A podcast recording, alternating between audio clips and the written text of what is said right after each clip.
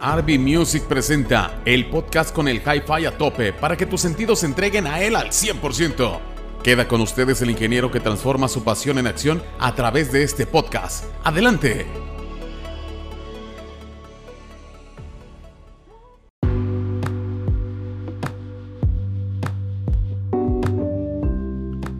Bienvenidos a un nuevo episodio, gracias por acompañarnos. El día de hoy tenemos un episodio muy especial, tenemos una colaboración con el ingeniero Rubén Álvarez de Shure, esperemos que sea de su agrado. Comenzamos. Esta es la nota para que notes. Hoy en día los dispositivos digitales tienen la ventaja de que pueden ser actualizados. ¿Qué quiere decir esto? Que cuando nosotros compramos una bocina inteligente, un micrófono, una mezcladora digital, productos de este tipo, normalmente el fabricante va sacando actualizaciones que nosotros podemos descargar e instalar para tener nuevas funciones o corregir algunos errores. Sin embargo, desde aquí te recomendamos a partir de una triste experiencia que al actualizar tus dispositivos, asegúrate de que tengas continuidad en la alimentación eléctrica si es que tu dispositivo lo requiere porque normalmente una falla en la luz puede derivar en tener un producto que no se puede utilizar. Así es, tenemos mucha tecnología, tenemos muchas ventajas, pero la actualización es una parte importante y primordial. Y hay productos en el que si el suministro de energía se corta o nuestro internet se llega a cortar incluso, porque hay actualizaciones que se descargan y se instalan al momento, hay otras que se descargan en archivos y se instalan posteriormente. Hay que tener mucho cuidado cuando son actualizaciones directas de tener la certeza de que la luz no se nos va a ir y que el internet no se nos va a ir. Igual hay dispositivos que nos permiten hacer un reinicio y restaurar a la versión de fábrica de nuestros dispositivos, pero igual hay otros que es imposible y solamente enviándolos al centro de servicio lo podemos tener como lo adquirimos originalmente. Así que desde aquí te recomendamos actualizar todos tus dispositivos y tener mucho cuidado al momento de hacerlo. Continuamos.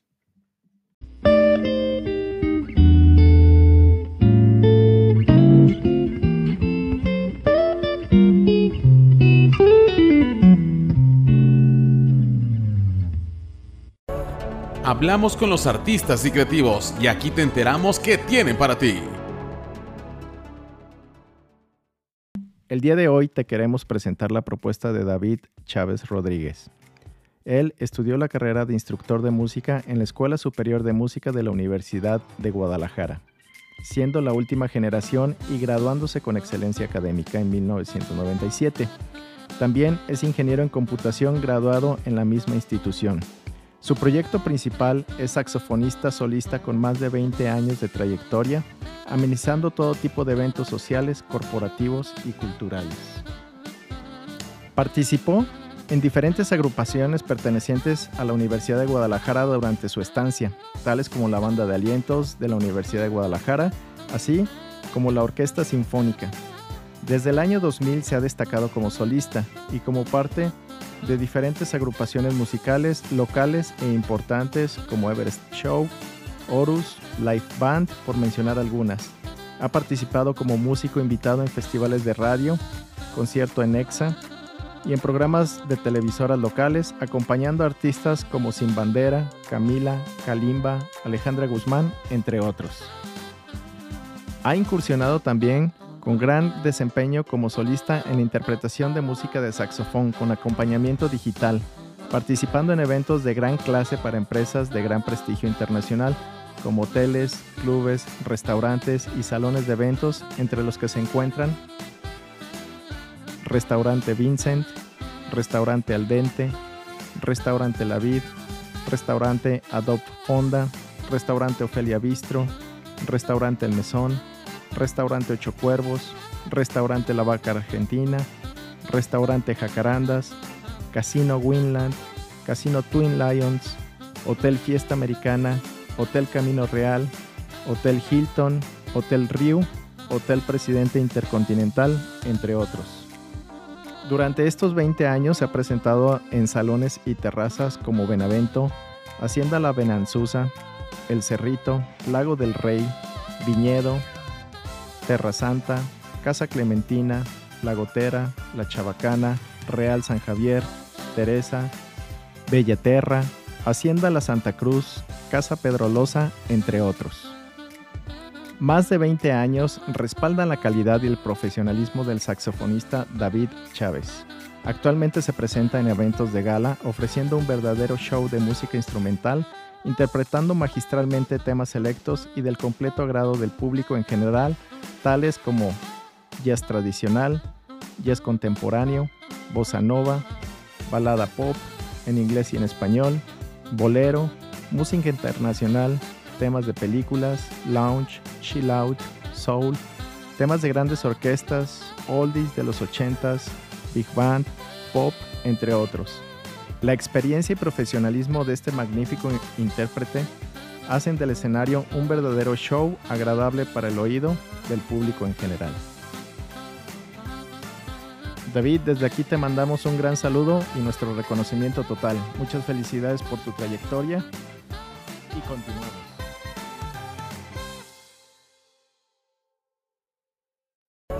¿Quieres enterarte de los temas más sonados en el mundo del audio? Checa esto porque es el tema de hoy. El día de hoy nos encontramos con el ingeniero Rubén Álvarez de Shure Latinoamérica, especialista en desarrollo de mercado. Rubén, muchas gracias por aceptar la invitación. ¿Qué tal, Rosalío? ¿Cómo estás? Buenas, buenos días, buenas tardes o buenas noches. Bien contentos, claro que sí. Pues muchas gracias, Rubén. ¿Qué te parece si, si empezamos? Porque creo que tenemos varios puntos a tratar y bueno, si te parece bien, empezamos. Si nos puedes contar acerca de ti, Rubén. ¿Quién es Rubén Álvarez? Eh, ¿Quién es Rubén Álvarez? Mm, mira, Rubén Álvarez es, eh, bueno, soy ingeniero en comunicaciones y electrónica, egresado del Politécnico, pues ya hace, pues ya algunos años y eh, tengo una especialidad en acústica. Em, bueno, pues llegamos así como con unos 22 años de experiencia profesional en el ámbito del audio, sobre todo audio profesional a través de diversas marcas y desde hace como un, año, ocho meses, ya directamente trabajando para, para Shure, esta marca de micrófonos. Y en especial, eh, o en particular más bien, para la sección de Shure Latinoamérica.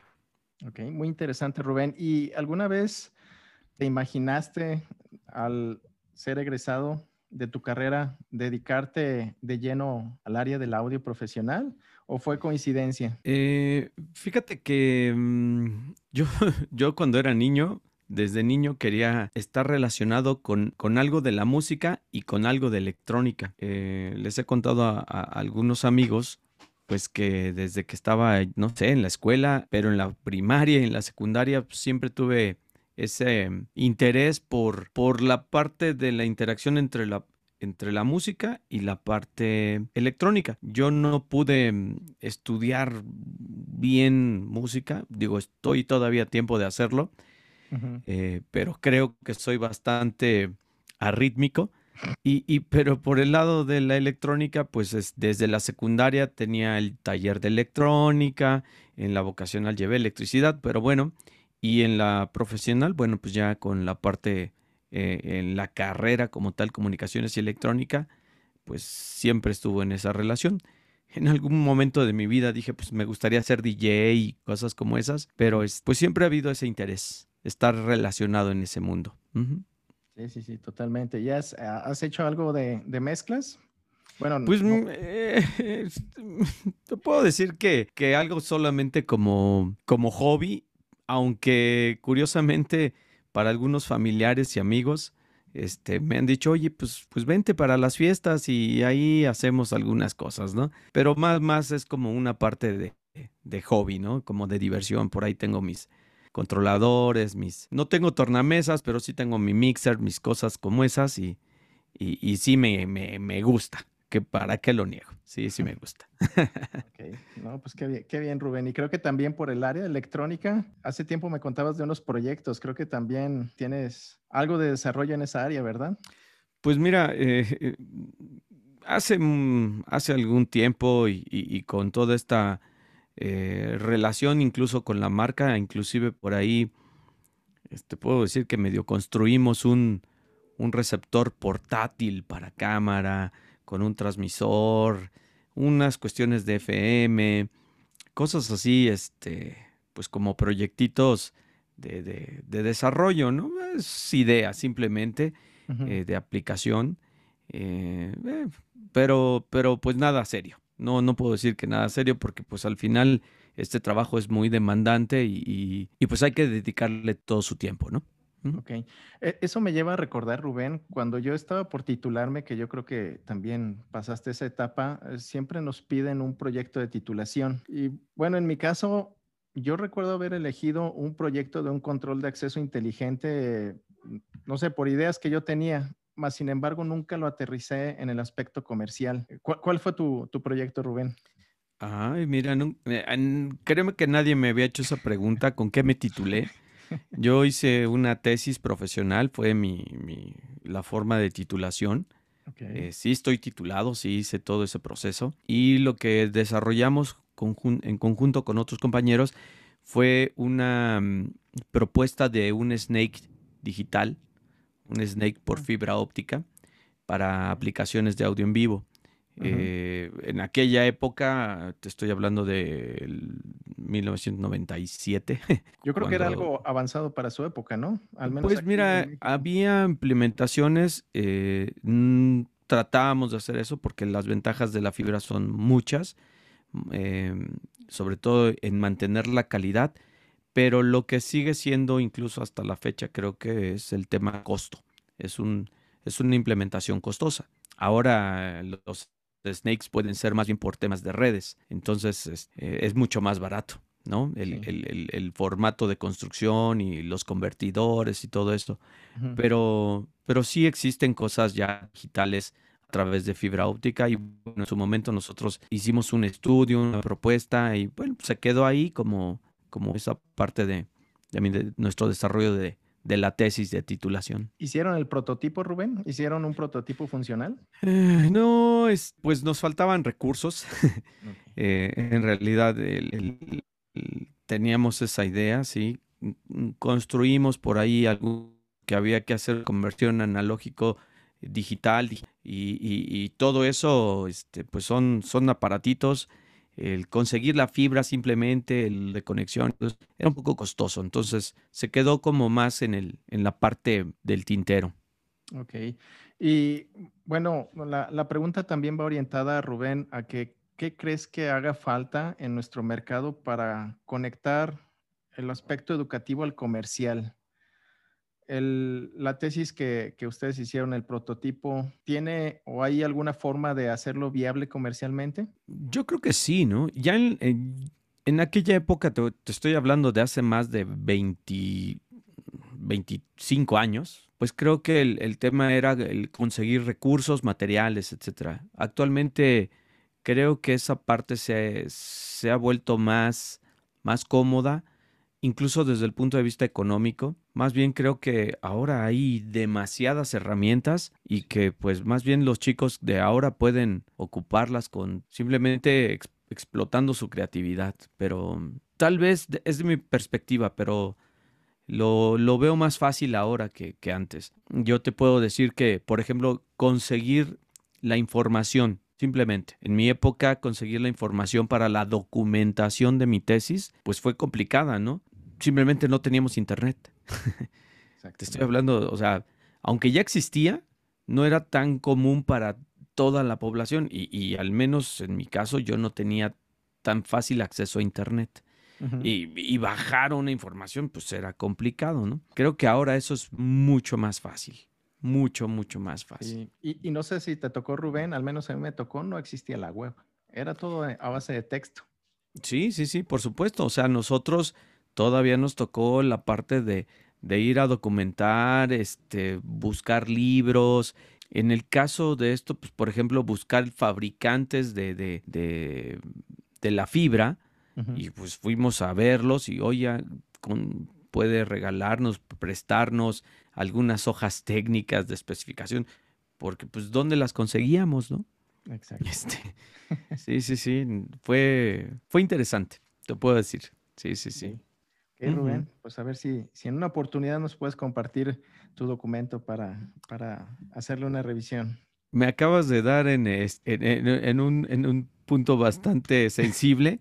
Sí, ahí tengo mis tesis y, créeme que la voy a, la voy a buscar. Sí, sí, sí, ahí tengo mi tesis. Muchas gracias. Para compartirla, para conocer, para conocerte más, porque yo creo que, y es a lo que voy, Rubén, cuando nosotros presentamos una marca, cuando nosotros representamos a una compañía, yo creo que yo siempre me he basado en la filosofía de, esa empresa, de esa marca, porque solamente desde, ese punto de vista se entiende los productos que hace, por qué los hace, qué características tiene, por qué se diferencia, a qué mercado va. Y eso es muy importante porque de repente un producto no es para todo el mercado. No sé si estés de acuerdo en esa parte. Definitivamente, o sea, em, mira, yo ya en el caso específico con Shure, eh, es una marca a la cual pues obviamente le tengo mucho cariño porque he estado relacionado con ella desde hace más de 22 años. Y, trabajar ahora ya directamente para ella pues sigue siendo un reto más. Eh, es interesante, eh, uno podría decir pues casi lo sé todo, pues, ya por 22 años lo sabes todo, no es cierto, hay que estar actualizándose y ¿por qué no? También recordando la historia. ¿eh? Hay muchas cosas dentro de la historia de, la marca y sus productos que, que, te hacen reflexionar, ¿no? De que simplemente ahora lo que hacemos es eh, mejorar las técnicas con los nuevos equipos, con las nuevas tecnologías, pero las necesidades siempre han existido, ¿no? Para entender un poquito más tu relación con la marca, ¿tú cómo definirías a Shure? ¿Quién es Shure para ti? Eh, bueno, para mí, mm, para empezar, pues es una, es una marca de productos de electrónica, eh, de audio profesional y de gran calidad. Eh, ese es como su, su resumen en pocas palabras. Ya de ahí en cosas en específico y hacia mí en lo personal, pues ahorita es mi, trabajo, mi, desarrollo personal, profesional, y es un reto, ¿no? También puedo decirlo así. Es, es, un futuro, pues es una marca que tiene casi, bueno, acaba de cumplir 96 años y de los cuales, pues, pues bueno, imagínate todo lo que ha pasado, todo lo que uno puede aprender de, de, al, de una empresa que ha vivido 96 años, ¿no?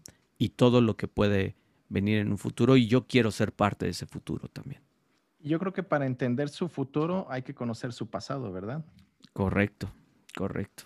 Sí, sí, sí. Si nos puedes ahora compartir una anécdota que tú recuerdes, ya sea al inicio, ya sea a los años posteriores, pero algo que te dejó marcado en tu relación con, con Shure. pues mira, em, yo te digo, yo, yo comencé con, eh, mi primer contacto con la marca, te puedo decir que incluso fue desde la escuela. Cuando yo estaba en, la ESIME, en la superior, estábamos en, nuestro laboratorio de acústica y pues obviamente ahí teníamos productos de audio. Teníamos altavoces, mezcladoras, grabadoras y teníamos un kit de micrófonos. No te puedo decir que teníamos los mejores ni los mejores este, cuestiones de, de calidad de estudio, pero teníamos los micrófonos más resistentes y dentro de todos esos, pues ahí había el clásico SM58, SM57. Fue pues, nuestro primer contacto, por así decirlo.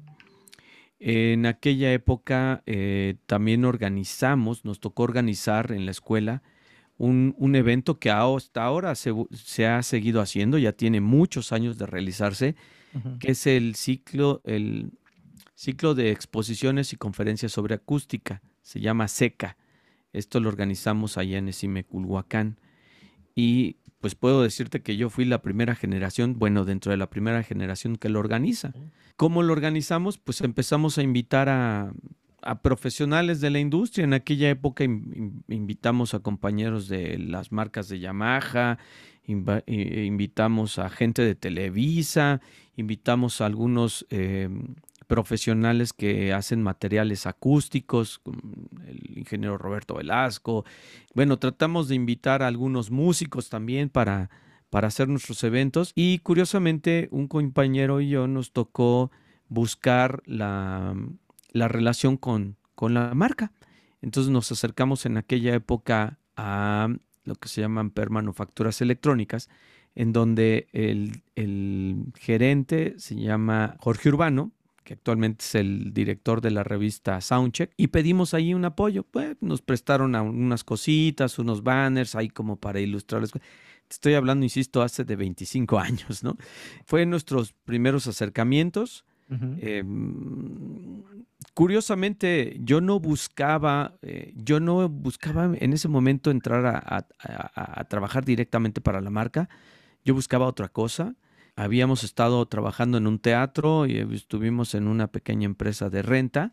Un amigo mío me, llama y me dice, oye, fíjate que están buscando una persona para trabajar eh, ahí en Shure en el departamento de servicio. Y yo comencé en Amper Manufacturas, eh, bajo la supervisión del ingeniero Manuel Tapia y con la gerencia de Jorge Urbano como auxiliar técnico en la parte de servicio. Entonces, digamos que mi conocimiento de la marca fue a través de, sus adentros y diciendo así, de sus tripas, es decir, conociéndolo cómo funciona por dentro. Entonces, eso, eso es, pues me da mucho, mucho orgullo, mucha, me siento muy motivado porque pues pues he visto pasar muchos productos y los conocí desde, desde cómo funcionan. Sí, totalmente. Yo creo que muchos productos icónicos, ¿verdad? No, hombre, pues este, he de decirte que em, en esa época em, nos tocaba reparar los sistemas inalámbricos de la serie T, que son los sistemas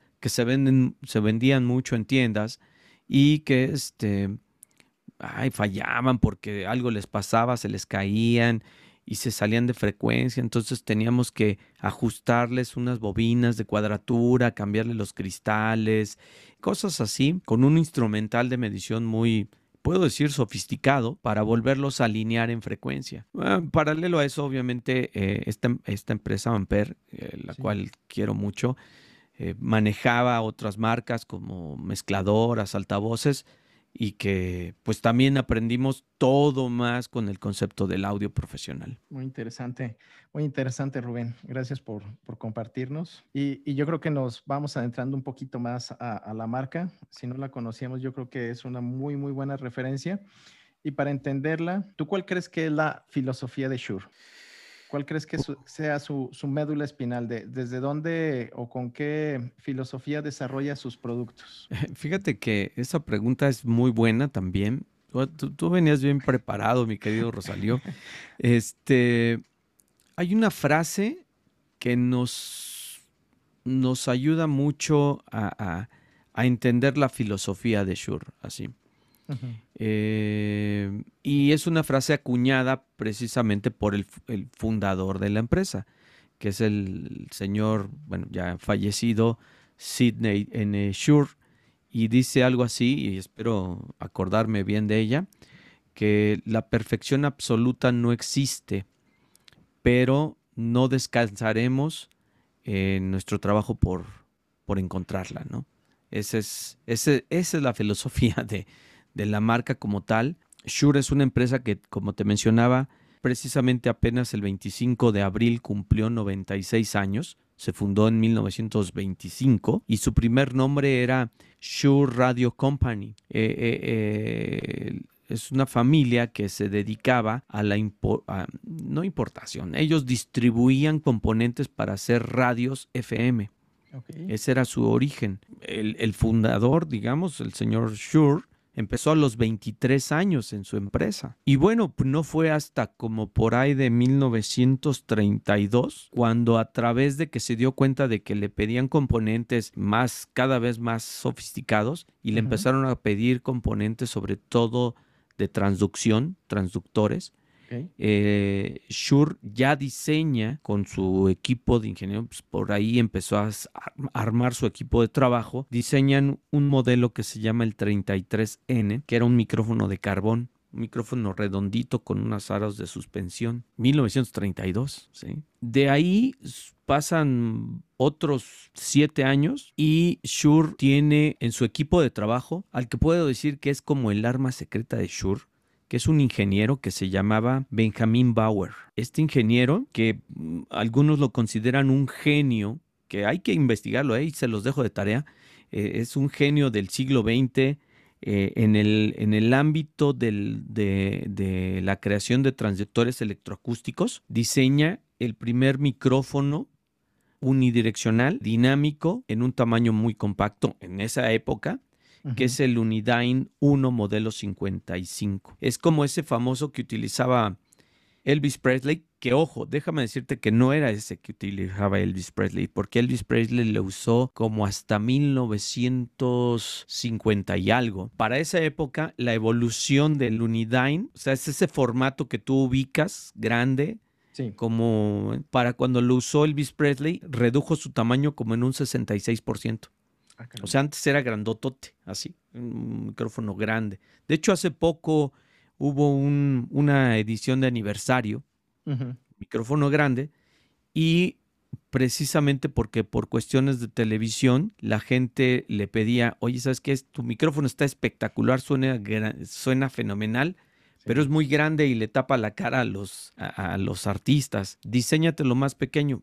Pasaron muchos años en el que se pudo llegar a compactar la misma tecnología, pero en un formato mucho más pequeño. Y el primer artista famoso que lo empezó ya a usar como tal fue Elvis Presley. Por eso es que lo ubican mucho. Pero bueno, pues, son cosas de historia, ¿no? Sí, y me parece interesante, Rubén, porque hasta el día de hoy muchas veces relacionamos la imagen del artista con el micrófono. Y en algunas aplicaciones lo que se busca es precisamente que el micrófono sea invisible.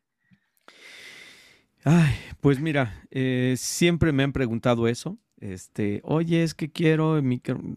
Es más, simplemente quiero el micrófono que, que me capte súper bien, pero yo voy a estar a 5, 7, 8 metros. Ahí ya, ahí ya notaste. Eh, el micrófono hace su trabajo, pero tampoco hace magia, ¿no? Entonces, ahí hay otras técnicas, hay otros tipos de micrófonos se le han agregado más tecnología, por ejemplo, simplemente volverlo inalámbrico y el micrófono te sigue, ¿no? Una diadema, un lavalier, no sé. Siempre hay solución. Yo creo que esa es la, respuesta, ¿no? Sí, y, yo creo que el micrófono se convirtió como en ese elemento icónico de los artistas. Yo creo que es algo característico también de ellos, ¿verdad? De repente en su material publicitario, en, en, las tomas que vemos de repente, yo creo que, bueno, yo, yo no puedo imaginar un artista sin un micrófono cerca. Sí, por supuesto. De hecho, eh, no solamente artistas. ¿eh? ¿eh? en el caso de los Estados Unidos, Shure es una marca americana. Es una marca eh, que, creció en Chicago, en el mero centro de Chicago, en el downtown. Eh, poco a poco se fue expandiendo y, actualmente tiene más de 30 oficinas a nivel mundial, 35 para ser exacto me parece. El gobierno de los Estados Unidos, propiamente la presidencia, desde pues, no recuerdo exactamente de 1940 y algo, o antes, después de la Segunda Guerra Mundial, casi casi, se convirtió en el micrófono oficial que usaban, que se ha usado en la, en la Casa Blanca. ¿Sí? Y actualmente, por ejemplo, te puedo decir que, es curioso, pero el SM57 es el micrófono que, utiliza ahorita Biden, que es el actual presidente. Y, si tú lo ves, es, un SM57, ¿no? o sea, es, chistoso, ¿no? Muchas gracias, Rubén. Este, y nada más para, para finalizar con, con esta introducción. Entonces, ¿la marca toma su nombre del apellido? Sí, Exacto. Eh, eh, en un principio eh, son, es un grupo de hermanos. De hecho, después de que se llamaba Shure Radio Company, cambió su nombre a Shure Brothers Incorporators. ¿sí? Es, por un tiempo también se llamó Shure Brothers. pasaron algunas cosas, cosas de familia, y eh, se queda solamente con la marca o con la empresa, en este caso el señor Sidney Shure, y, cambia completamente el nombre solamente a, Shure Incorporated. Ya le quitó el, Brothers, ¿no? Le quitó el, tipo de Brothers. Es una marca que, insisto, trabaja por sí sola. Es una marca a nivel mundial. Es una de esas, puedo decirlo, dentro de las, quizá dentro de las cinco marcas más importantes de audio profesional. O sea, no solamente estoy hablando de microfonía, sino de audio profesional a nivel mundial, reconocidas. ¿sí? Y pues, pues pertenecer a, ella, pues me hace sentir muy orgulloso. El tema de cuándo sacó su primer sistema inalámbrico Shure, esto fue en 1953. 1953, Shure lanza su primer sistema inalámbrico, el Vagabond. Es el, Vagabond, en donde incorpora un transmisor de mano con una cápsula dinámica y estaba diseñado y garantizaban en su publicidad tener un alcance de 40 pies, es decir, como unos 12 metros. Te garantizamos tener 12 metros. B, eh, exacto. Y la pila que usaban, pues una pila especial que era de 30 volts, muy rara, pues con eso tenías una duración de más de 11 horas. Ya, ya lo investigamos mejor. ¿Y cómo conseguías esa pila? Pues, ellos mismos te la pues, vendían a través de... Ellos mismos la Sí, sí, sí. No era comercial. No era comercial, era una pila especial. Pues mira, lo, que pasa es que dentro del catálogo de productos de, de Shure pues es bastante amplio, pero creo que hay dos productos que son íconos en la industria y que por los cuales los conoce todo el mundo, ¿no? El famoso SM57 y el SM58, ¿no? Estos micrófonos fueron lanzados en 1965 y 1966 respectivamente. Primero el 57, después el 58. SM significa Studio Microphone, Studio Microphone. En teoría estaban pensando dedicarse más al mundo de los micrófonos de estudio. Sin embargo, fue una casualidad el hecho de que este, alguien se le ocurrió llevarlo a Las Vegas para unos lugares de espectáculo y había mm, situaciones en donde pues obviamente toda esta parte de alineamiento de sistemas y bocinas pues, ha venido evolucionando, pero antes pues era poner bocinas por poner bocinas y el micrófono pues no aguantaba mucho también, tampoco el maltrato de, de los cantantes, sobre todo los rockeros de aquella época. y pues alguien de Shure lo llevó a Las Vegas y de ahí este, lo dejó, le dice, oye, pruébalo. El, el, ingeniero de Las Vegas en aquella época dijo, déjamelo y tráeme más porque es una maravilla. Y ahí, poco a poco, estos micrófonos se fueron convirtiendo en un, pues en un estándar para el audio profesional y sobre todo el audio en vivo, ¿sí? Por eso es que la gente los ubica mucho porque es donde se utiliza para en, espectáculos masivos, ¿no? Hay imágenes, hay fotografías de Gustock, que es ese famoso concierto de antaño, en donde pues todos los cantantes usaban SM58 y SM57 para instrumentos y se acabó. y, hay, Por, ahí una, una teoría, de hecho, al día de hoy todavía no me toca una uniformidad, que dicen que el SM57 y 58 es la misma pastilla.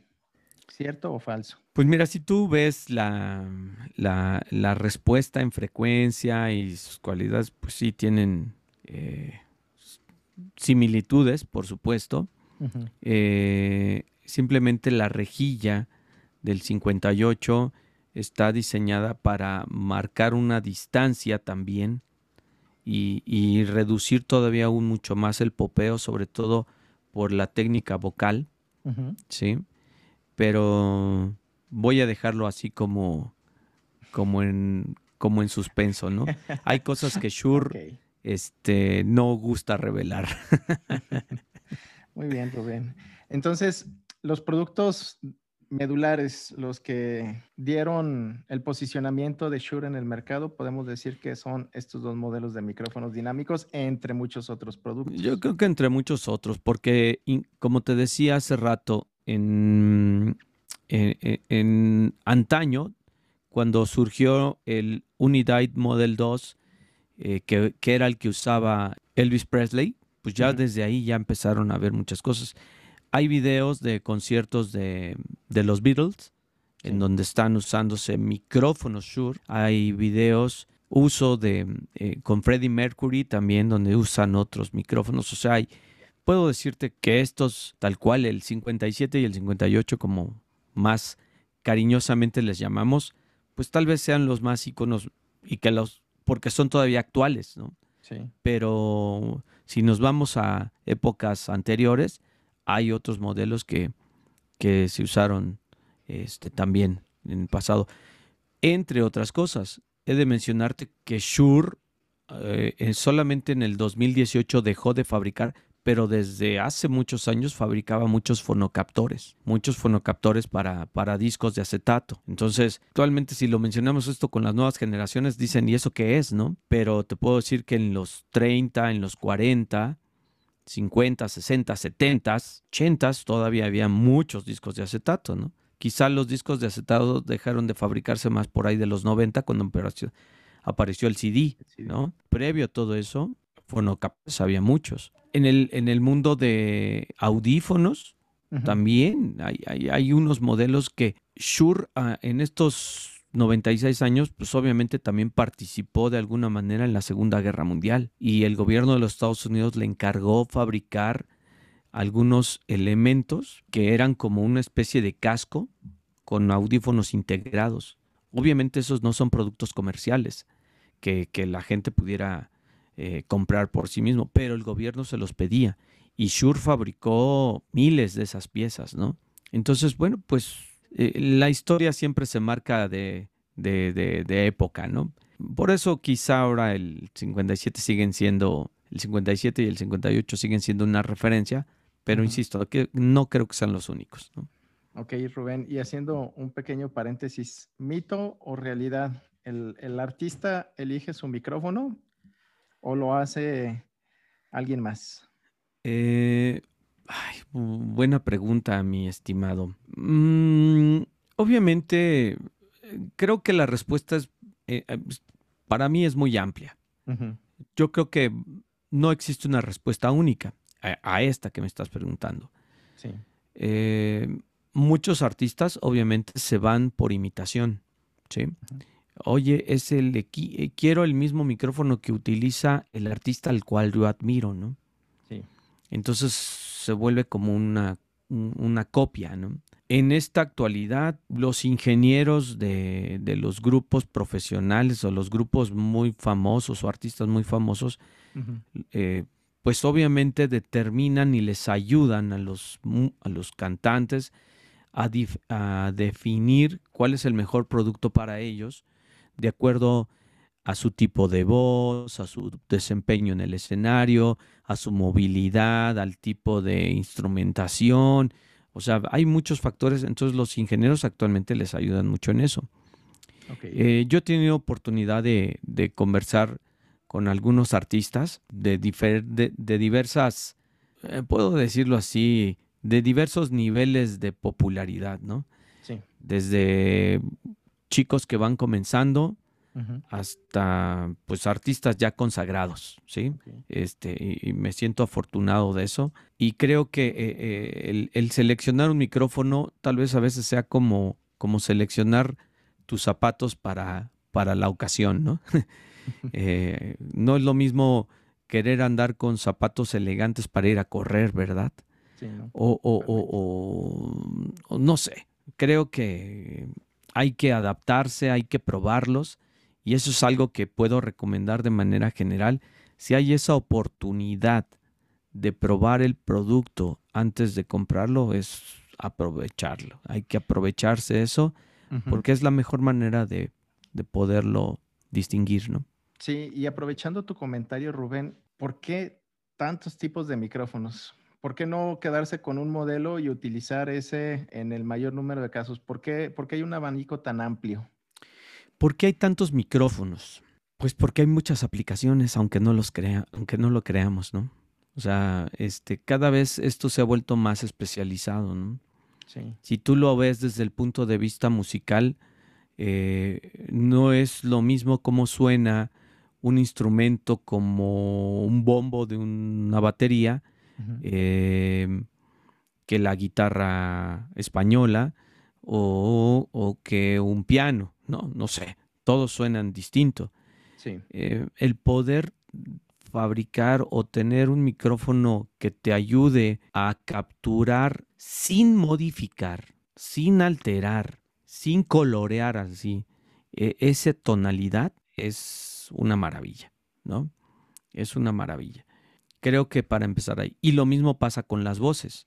No es lo mismo una voz masculina de un tenor que una voz femenina, que la de un niño o, simplemente en una aplicación en la que puede ser un presentador que más que hablar a veces grita o tiene una potencia de voz muy fuerte, o alguien que habla extremadamente bajo en una iglesia y, que este, también necesita ser escuchado, ¿no?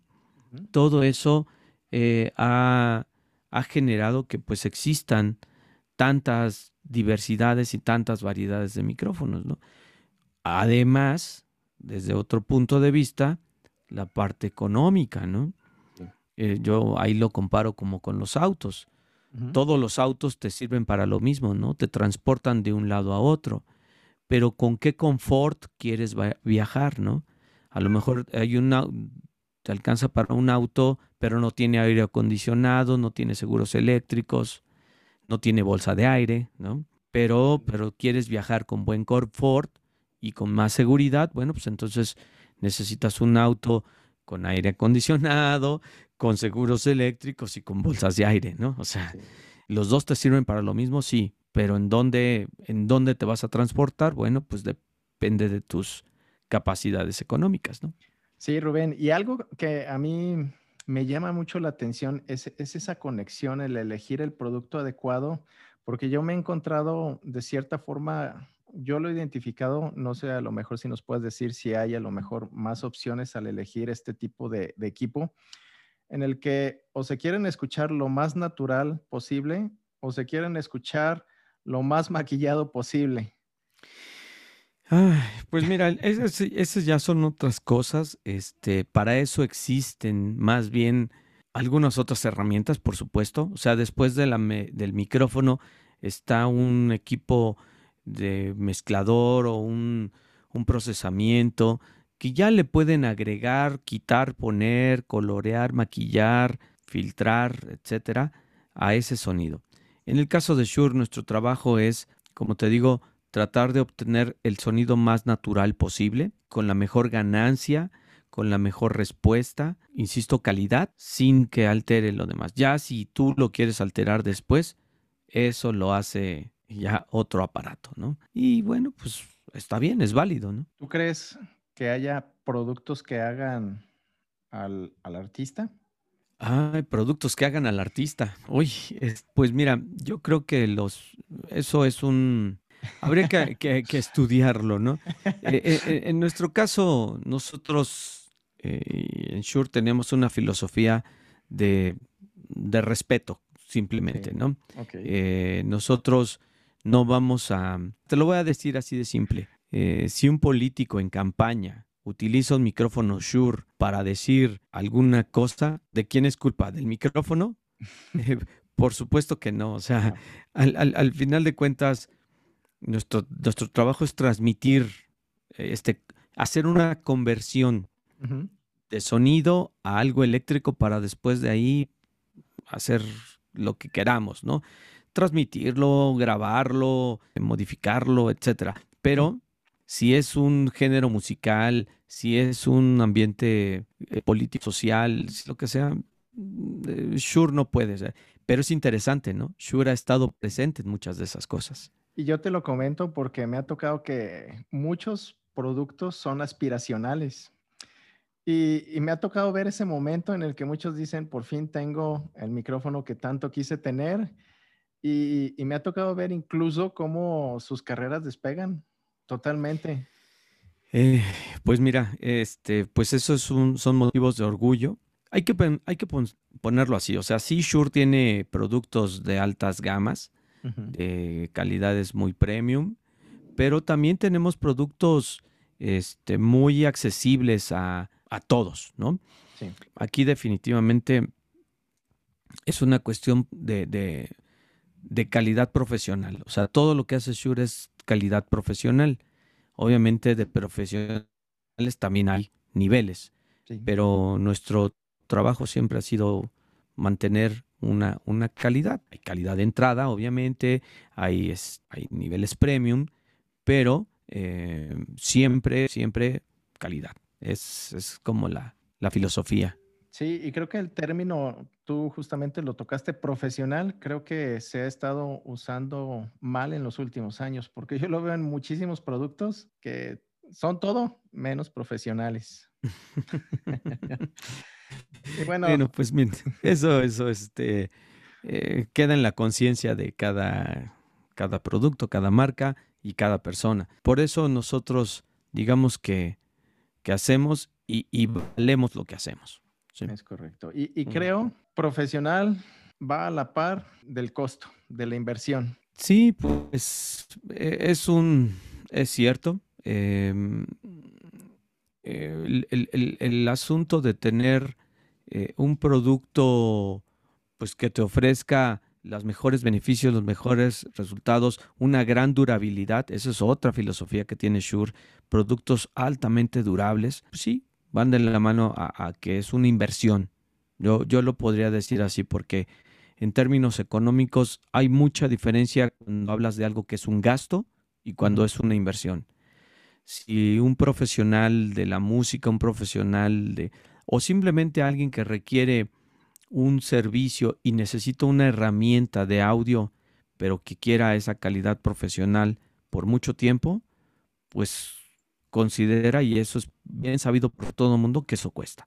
Sí, Rubén, y tocaste un punto muy importante y si quieres vamos aterrizando hacia dónde queremos enfocar este programa. Los productos son herramientas y aquí estamos hablando de herramientas de calidad y muchas veces las mejores herramientas del mercado y herramientas que están en constante innovación, que están en constante renovación y que siempre atienden a una necesidad del mercado. ¿Cómo definirías un producto original de Shure?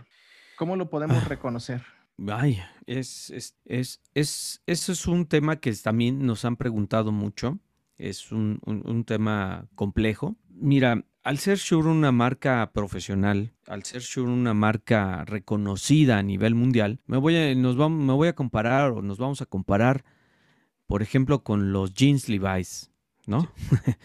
los relojes Rolex, ¿no? Que son productos de consumo a ciertos niveles, no sé, ropa deportiva Adidas, Nike, Nike, ¿no?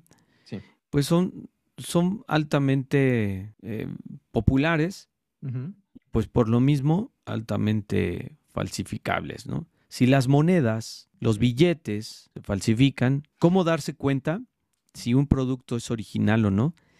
Más bien eh, eh, eh, es, es, una cuestión de, de, calidad y observación. Digo, podría darte algunos tips. No existe una regla, es más, no existe nada escrito. en el caso de un 58, por ejemplo, si tú lo comparas con una falsificación, una copia, un producto pirata, notas el peso, el acabado. normalmente el producto de Shure es, tienen unos acabados un poco más mate. No, no, no, no, no se ven, perdón la expresión, no se ve charro, no se ve brillante así.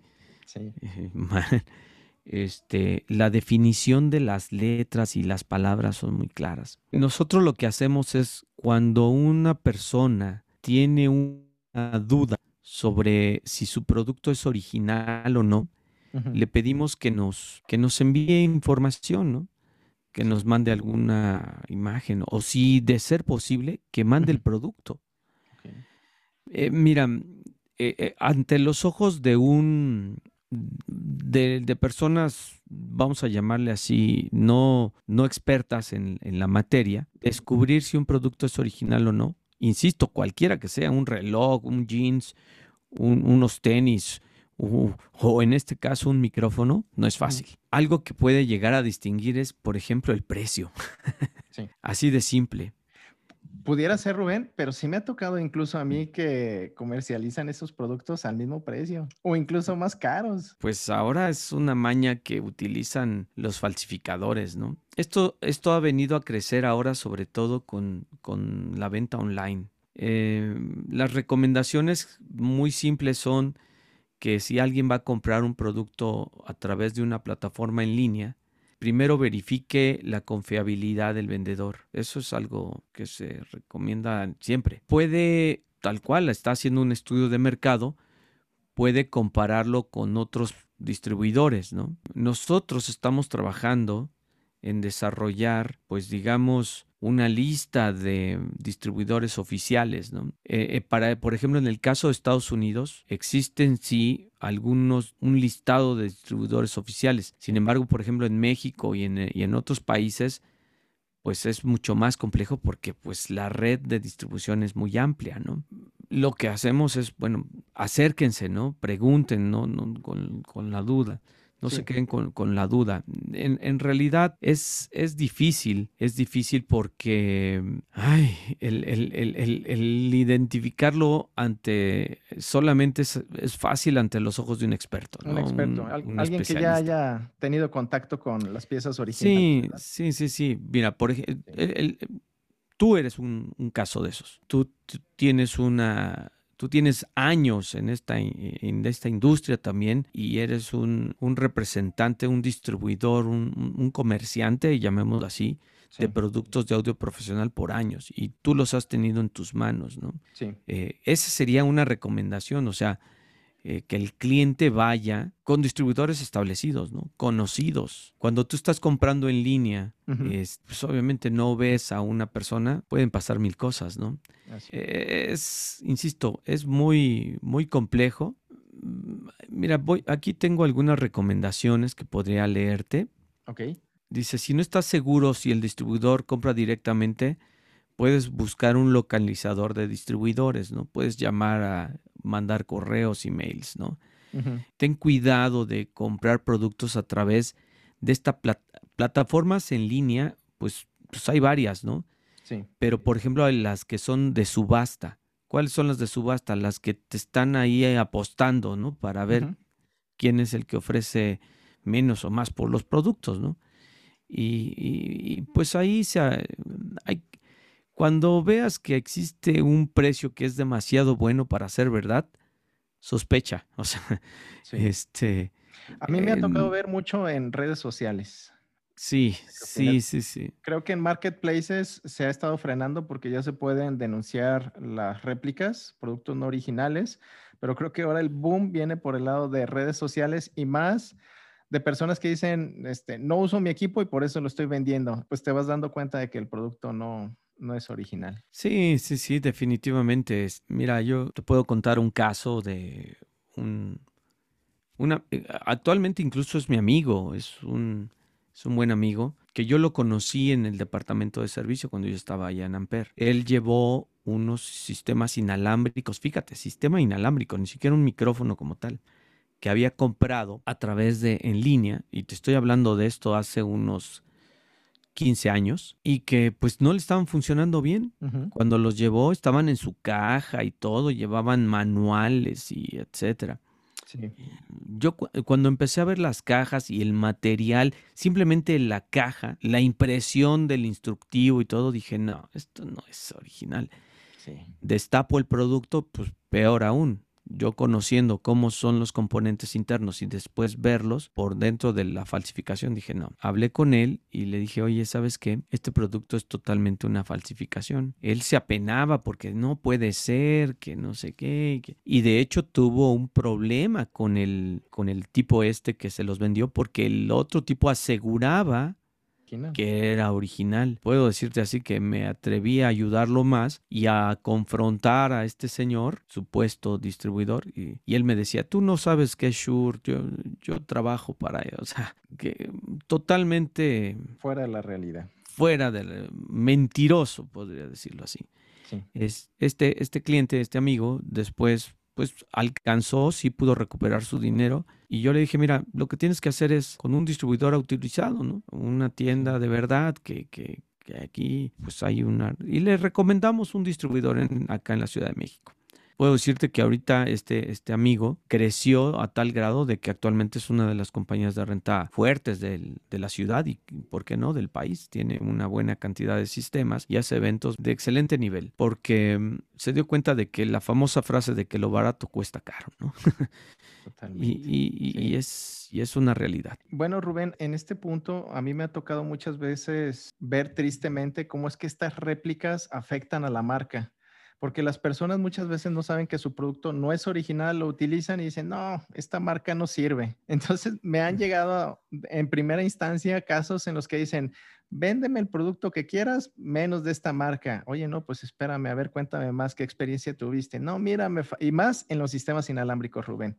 Creo que en, en micrófonos de mano, por ejemplo, en este tipo de productos, pues la, diferencia principal es el material y a lo mejor la respuesta en frecuencia, el tono del, micrófono y no pasa mayores. Pero en el caso de los micrófonos inalámbricos, que se te corte un micrófono, sobre todo en un espectáculo importante, híjole, pues muchas veces hasta pierdes el contrato, pierdes, puedes perder muchas cosas en lugar de, de seguir adelante y de impulsar tu carrera. Entonces, me han llegado algunos casos, yo creo que también nos podrás contar estas historias de terror en el que las réplicas o producto que incluso que se traen de otro país, sobre todo en, inalámbricos, no están tropicalizados, no están diseñados para trabajar en nuestro país. Y muchas veces, lejos de, que sea, por ejemplo, esta réplica, el mismo producto original, pero comprado en el extranjero por diferentes motivos, que principalmente es el precio, pues llegan aquí a nuestro país y dan una mala experiencia de uso. Sí, no, lo acabas de mencionar muy bien y, e historias de terror y, anécdotas, de verdad sí hay muchas. Mm, eh, eh, lo que acabas de decir es cierto. O sea, e, el, al usuario no tan profesional eh, que se va mejor más por una cuestión de, de costo y de precio, pues obviamente está buscando una solución fácil.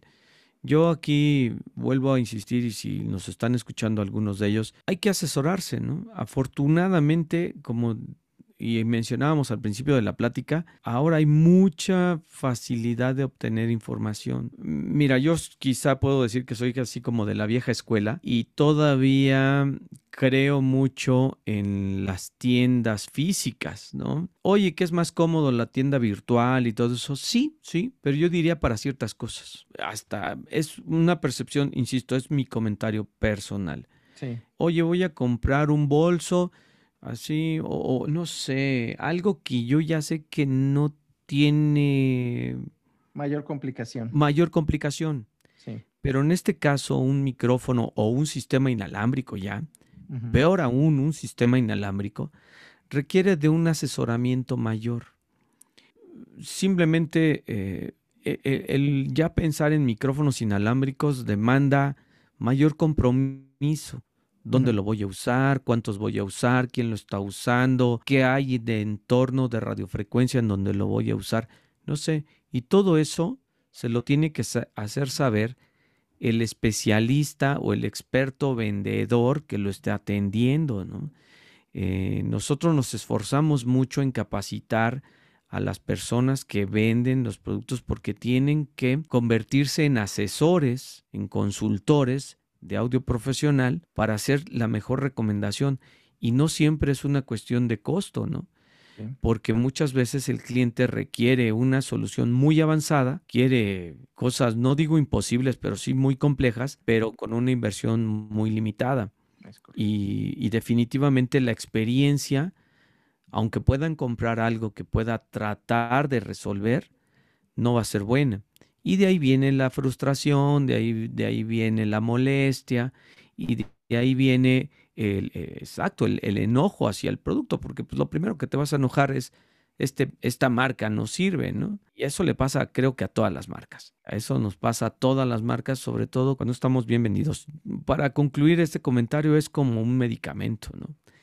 Yo creo que si me duele la cabeza tengo que identificar por qué. Y aunque existe una cantidad de medicamentos, tengo que pensar en las consecuencias de su uso.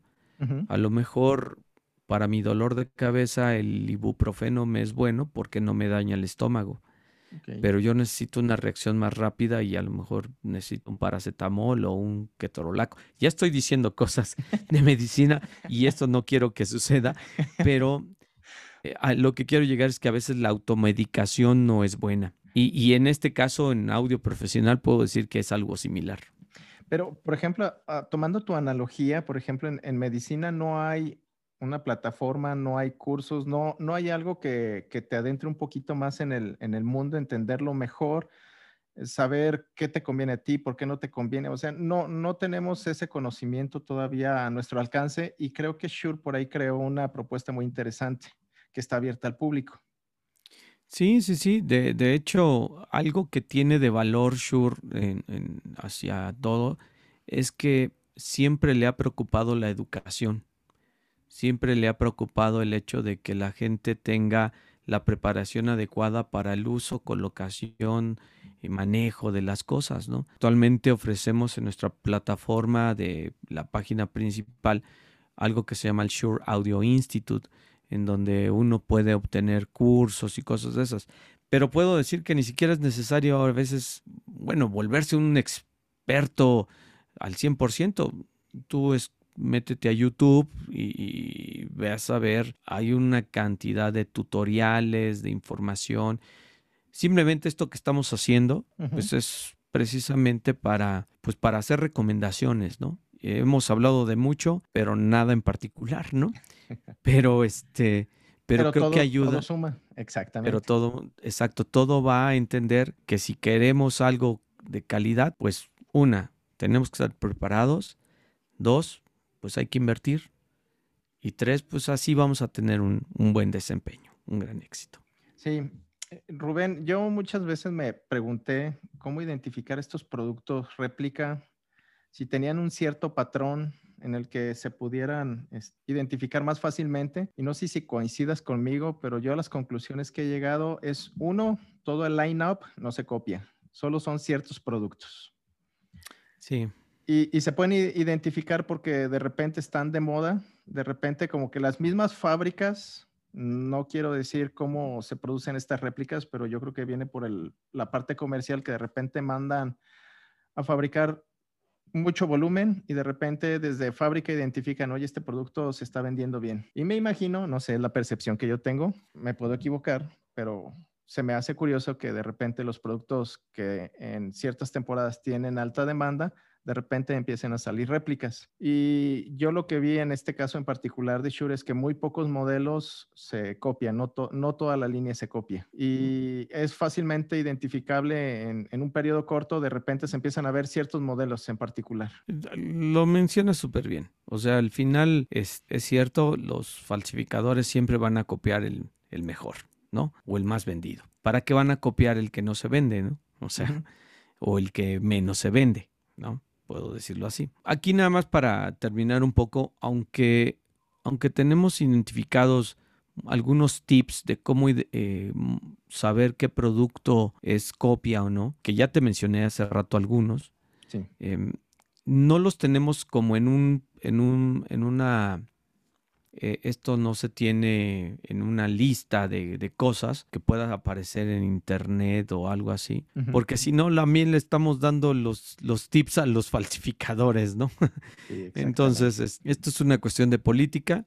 O sea, yo simplemente lo que te hago mención es, uno, ve el, pre, el para empezar el precio. Cuando un producto de este nivel lo encuentras a un precio muy, muy, muy bajo, no es, no, no es, seguramente es una copia. Dos, este, identificar dónde lo compras, ¿no? Buscar que sea un distribuidor autorizado. Tú eres un distribuidor autorizado. O sea, a ti sí te puedo confiar el hecho de que la, ¿cómo vas a ver la gente que tú si eres un distribuidor autorizado? Bueno, pues seguramente tienes tus calificaciones ahí en tus plataformas online o bien en tu tienda en, en física, porque ahí tienes el producto. Tres, ok, ya lo compré por alguna razón. Al menos en el caso de México, y eso sí quiero hacer una acotación en el caso de México, cuando tú destapas el producto, debe de contener una serie de etiquetas que están pegadas con términos de NOM, norma oficial mexicana y con una etiqueta grandota que dice una invitación a leer el manual. Esos son pequeños detalles que no son fáciles de copiar, porque esas etiquetas y esas cosas solamente son autorizadas por la, este, la norma oficial o la Procuraduría del Consumidor y cosas como esas. Eso es lo que te ampara. Tres, tu póliza de garantía. El producto debe de estar acompañado con una póliza de garantía cuando lo compraste en territorio nacional. Y es una póliza de garantía de dos años. ¿eh? Entonces es otra cosa. Ya en, las cuestiones del producto como tal, bueno, pues luego, luego se ven los acabados, el peso, la construcción y sobre todo la calidad de sonido. ¿sí? Un producto de Shure se, se escucha bien. Y, bueno, pues ante la duda, pues mejor acercarse a los especialistas, ¿no? Y con toda confianza los podemos ayudar. Ok, Rubén, nada más ya para, cerrar un poquito, hay, hay, un tema que se ha vuelto un poquito complicado y no nomás con, con Shure, sino también con otras marcas. A lo mejor, por ejemplo, tomando el, el caso, por ejemplo, de los productos, la denominación de origen, de cierta forma le, da la certeza al consumidor de que si ese producto no tiene denominación de origen, no es, no es original. Pero en nuestro caso, en, este caso de productos electrónicos, no tenemos esa denominación. Y, creo que el, el, hecho de que recientemente veamos productos que en la misma etiqueta diga fabricado en México, fabricado en China, ha estado creando cierta confusión en cuanto a si el producto es o no original. ¿Qué nos, qué nos puedes decir en, en, ese aspecto, Rubén? Pues mira, es un buen tema y es una pregunta ruda. Shure, como muchas marcas y marcas profesionales de gran prestigio también, tienen plantas en, o ensambles en China, sí.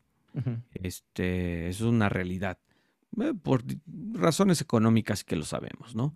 Sí. Principalmente de algunos productos, sobre todo de alta retación o de mucho consumo, ¿no? Donde se tienen que fabricar muchos, muchos, muchos. Pero, por ejemplo, en el caso de los productos más avanzados y más profesionales, podría decirlo así, de los de alta gama de Shure, ¿Qué crees que se fabrican en México? Hay una buena planta en Ciudad Juárez y orgullosamente podemos decir que mucho producto de, de Shure se, se está hecha por manos mexicanas, cual también podemos dar, dar, decirlo como orgullo, que si compramos un producto de Shure y que diga de, origen México, estamos dándole trabajo a mexicanos, ¿no? Entonces, si nos ponemos nacionalistas, pues también estamos ayudando de alguna manera al país, ¿no? Y, eso es bueno. Sabemos que al final el producto regresa a Estados Unidos, se empaca, se procesa y se distribuye y todo eso, pero de alguna manera hay sangre mexicana por ahí. Y eso es orgullo. Esa es una grata sorpresa que yo creo que este, muchos de los que nos están escuchando de seguro no conocían. Sí, sí, sí. El SM58 famoso se fabrica en México. Rubén, pues todo un placer. Muchas gracias por compartirnos tu, tu, experiencia, tu conocimiento. No sé si quieras agregar en este punto algo. No, pues como todo, ¿no? Este, pues no, de, para empezar, más bien agradecerte a ti por la invitación, agradecer a, todo el equipo en Guadalajara, que me encanta. A ti en lo personal te conozco de hace ya algunos años y, te respeto y te admiro por lo profesional que eres. Ojalá existieran más profesionales como tú en la industria desde el punto de vista comercial, porque eres muy comprometido, muy muy geek, muy clavado ahí en tus temas. Y ojalá, puedo decirlo así, los consumidores, tus clientes y los demás clientes que puedan estarnos escuchando lo, lo valoraran. Porque mm, el tener una atención profesional es como decir, pues estoy con un superdoctor, ¿no? Estamos haciendo eso, ¿no? ¿Qué es lo interesante? Que tú les vendes la medicina pero la consulta se las das gratis, deberías de cobrar la consulta. pero te, te, felicito, Rosalío, de verdad. Gracias, y, y, agradezco, agradezco la invitación. Ojalá llegáramos al mayor número de consumidores posibles que estén bien informados, porque y cuando quieres platicar y tomarte este tiempo, pues el ritmo de vida de hoy es muy acelerado. Entonces, eh, yo espero con, este tipo de, espacios, pues aportar, aportar algo para tener un conocimiento más, más conciso sobre la marca, conocer el panorama completo, porque muchas veces yo creo que muchos ubican, por ejemplo, Shure con uno o dos productos cuando no es así. Es todo un mundo. Yo les digo que en el caso de, de Shure, díganos qué necesidad de microfonía o audio tienen, seguramente tenemos la solución. Es, sí, la verdad nuevamente agradezco, agradezco esta invitación y pues más bien yo sigo a sus órdenes y eh, para cualquier duda, queja, comentario, sugerencia, de verdad. ¿Cómo te podemos encontrar si de repente tenemos eh, alguna consulta? Álvarez-Rubén arroba shure.com. Así de simple. Facebook, bueno, pues este es mi Facebook personal, Rubén Álvarez. Instagram, eso es lo poco que utilizo.